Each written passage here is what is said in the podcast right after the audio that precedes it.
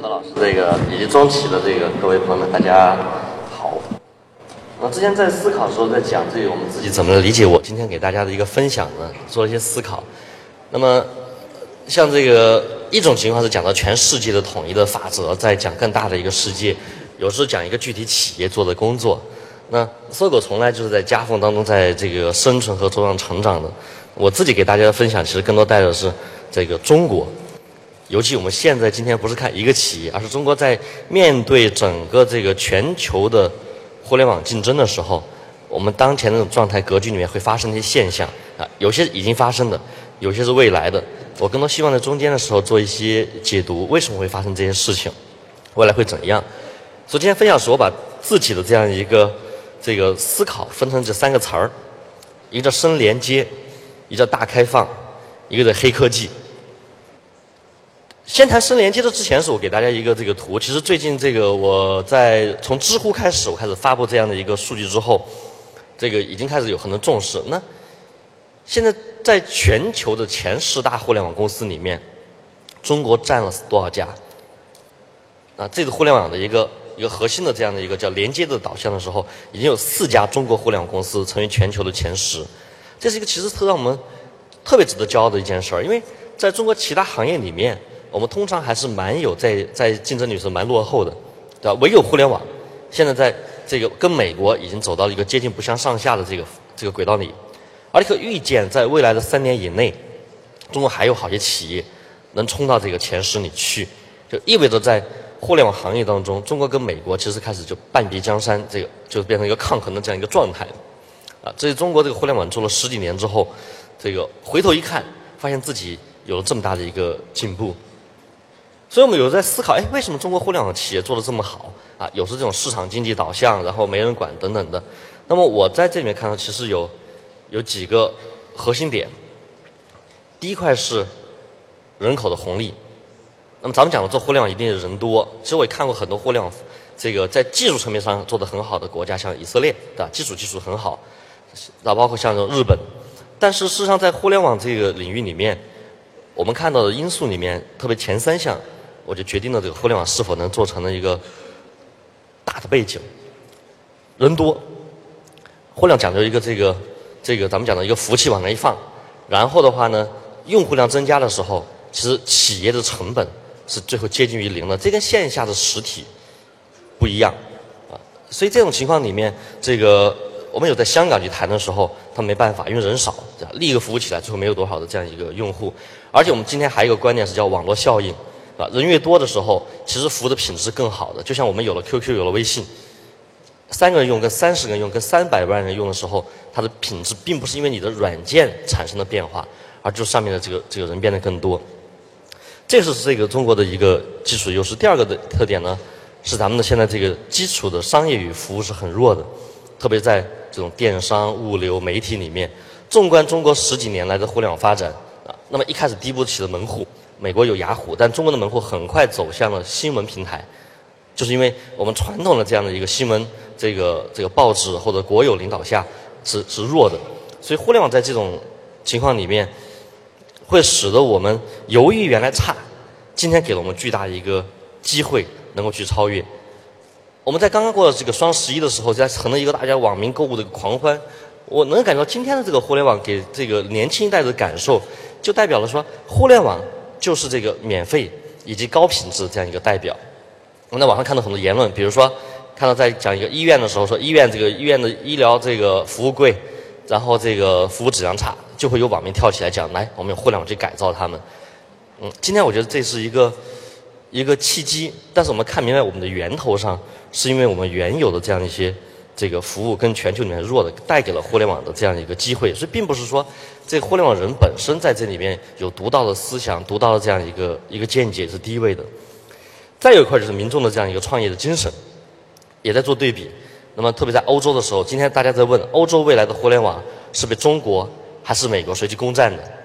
因为在这些地方里面已经开始缺乏了他们的活力。我们去看的时候，他们可能一周，别说工作五天了，工作四天，每天这个喝个下午茶。啊，本身而言的话呢，是缺乏了去这种奋进的这种想法，包括台湾，啊，这咱们这个这个这个，我前段时间刚去，这个年轻人这块的创业的想法，包括新加坡都是不够的。而现在在中国大陆这个环境里面，这个万众创新的这种气氛，我们先不来谈说最后这个一定程度上的公司，但是大家已经有一股气儿，我们得得这个努力的去承担风险，去做出不一样的东西来。这三件事情，我认为是这个中国互联网去领先的一个源头。那么此外，还有我们的基础建设是不错的，相对有一些人口更也也众多的国家。我们这个在国有以前的领导里面，也得也也得也得肯定这样的一种成绩。那么，但为什么这样的一个互联网去发展的时候，我们得找到一个源头？这是我之前的一个思考。那么，提到的第一本这个书其实叫《国富论》，《国富论》一开始讲了一个概念，就是社会分工是国民财富去增进的一个源泉啊。社会分工越越好，那么财富就越大。但事实上，我们在这个推进过程当中的时候，我们又遇到另外一个概念，就是一旦社会分工之后，大家开始用不同的语言、不同的这样一个文化、不同的流程，对啊，信息开始不对称。所以，在这个我们看到一个从一个底层的这样一个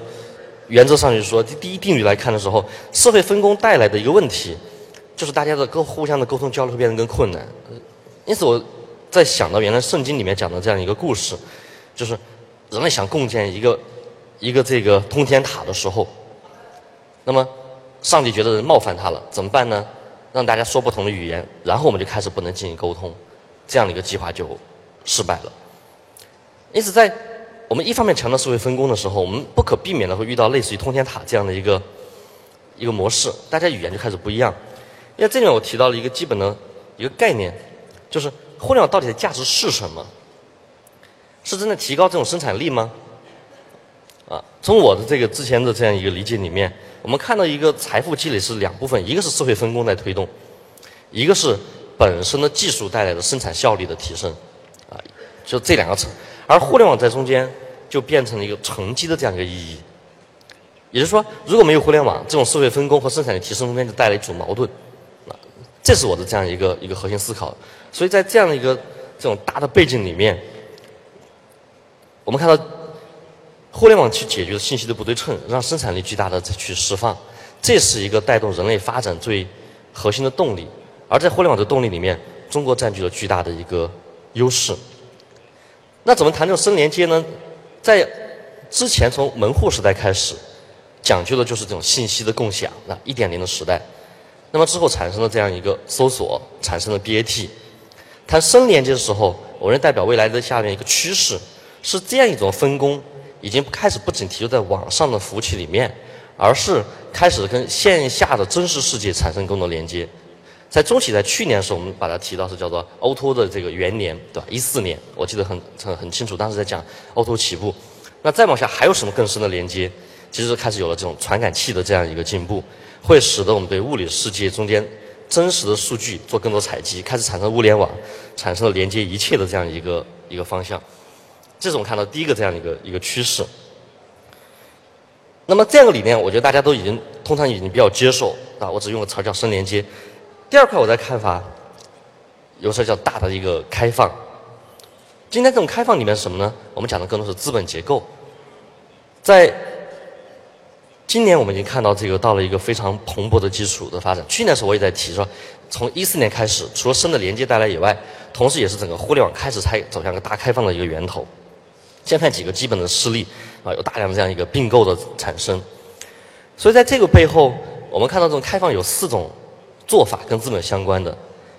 一种做法的话呢，我们看到是合并，也就像刚才这个屏幕里面我们提到的这样一种模式啊，这互相之间的竞争里面达到一个阶段了，开始追求更高的效率去做合并，这是第一种方式。第二种方式，我们看到是这个叫我把称为叫做阿里模式，就是从投资。开始走向了一个全资的收购，走向新的整合。尤其对一些本身有社会价值，但是自身在盈利上又没法形成闭环匹配的，啊，阿里构建了一个大帝国的方式，像之前对于高德的地图，对吧？往下还有这个我们看到的这个这个 UC，UC Web 的浏览器，然后这个最近我们在看到这个还可能发生的像这种微博的投资等等的晚会后，所以这这是一个模式里面是全资收购的模式。再一个模式，是我们看到腾讯的模式，就大家看到，腾讯的现在做法叫投资，去占一个不控股的位置，并且让创始人依然保持很大的活力，继续去去往前走，占个小股，但是形成很大的一个生态。我们在之前媒体也看到这个马腾他的一个说法说叫半条命的理论，就自己现在从这个腾讯而言，参与了很多公司，把一些自己认为对自己长久发展特别有关键作用的这样的一些业务，不是自己做，而是交给自己的合作伙伴，把自己半条命交给了别人，这是一个模式。在。那另外还有一个是我们称叫类似乐视的模式，这个模式的话呢，今天也因为昨天应该是这个贾跃亭总刚刚来做了这样一个分享，那么他的做法是叫做把称叫建生态。那从这里面我们看到是有有四种不同的这样一个做，那究其原因，为什么会产生这样一些资本上的新的做法？我从两个维度来看，这里面从开放的时候，我们得换一个词儿，就叫封闭。因为我们从一九七八年开始，咱们这个做了改革开放，就开始大家叫改革开放，开放变成了一个至高无上的词，所以随时谈封闭，就好像代表了这样一个落后。那其实我今天跟大家讲，其实不是这样的。不同的环境是需要不同的一个做法。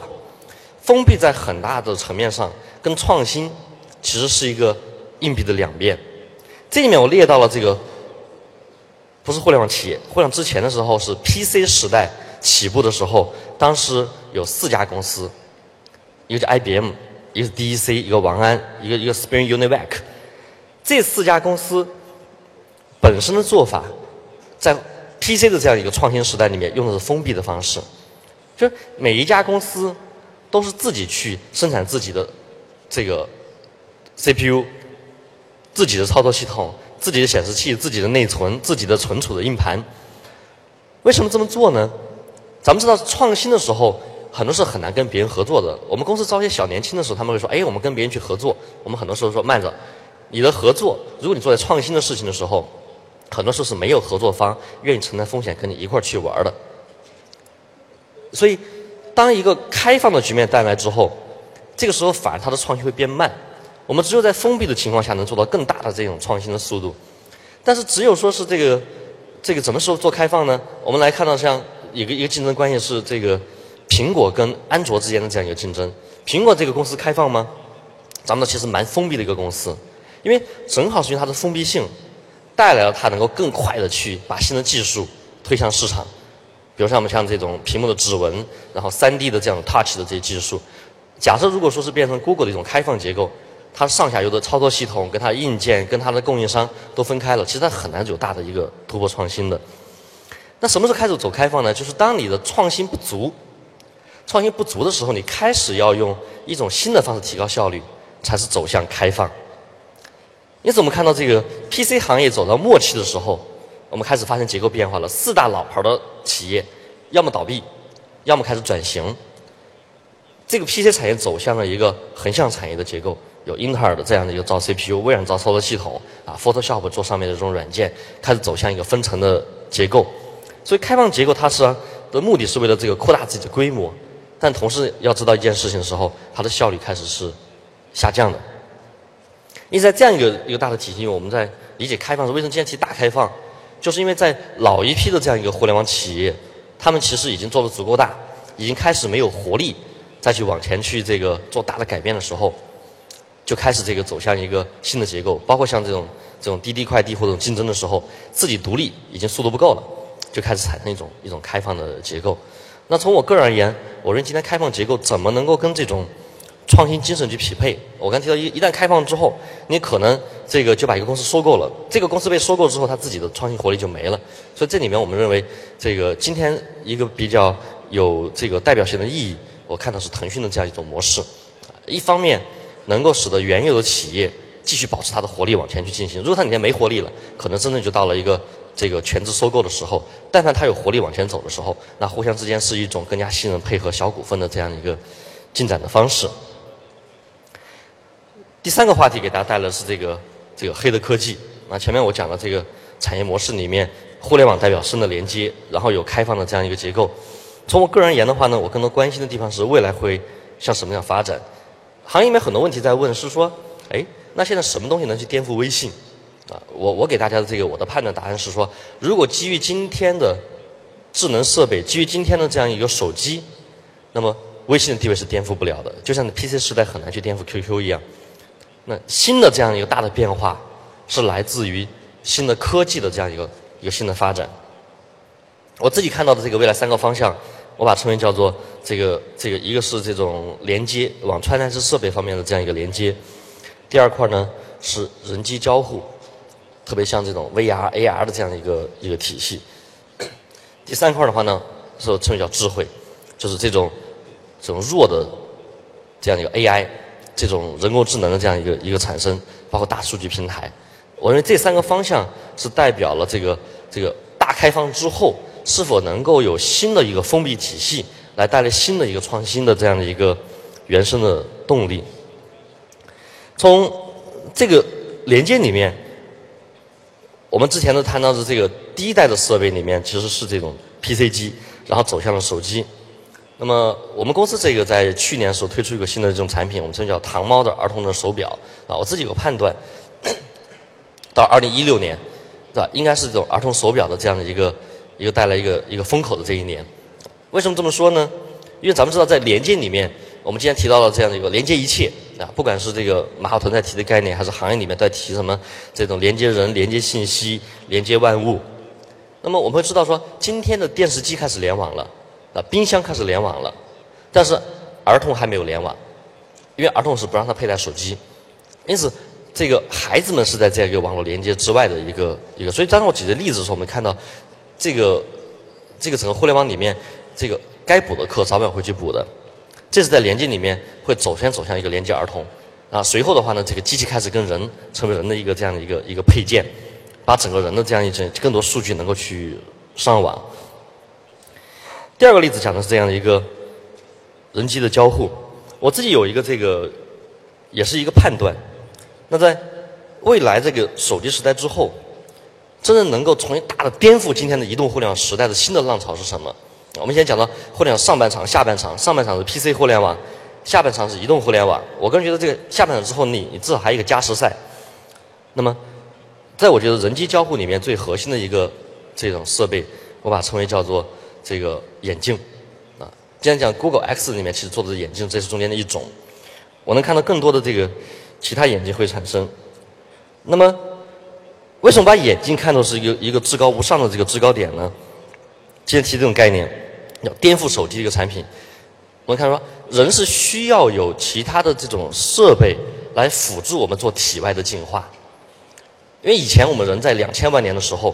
是靠自己的 DNA 去改变的。科学表明说，平均人类一年改一改你 DNA 的这样的一个核糖核苷酸，两千万年改了两千万个。但是今天的科技进步速度其实是比我们自身人的进化会快很多的。以前我们人冷了，我们就开始去加衣服，开始去长这个就开始长脂肪。今天我们开始有空调，有了屋子。今天我们开始有了这样的一个一个开车，所以我们人开始享受了一个外界世界对我们这样一个提升我们人的能力，包括是说。这个有了手机就有了千里眼，啊，有了电视就有了这样一个一一一一个一个一个顺风耳等等的，就这这这段时间往下走。那么手机为什么能比 PC 大很多？我们先拿这个例子来讲未来要什么的时候，今天手机我们看两个特点，第一个讲手机它足够的便携，相对 PC 机，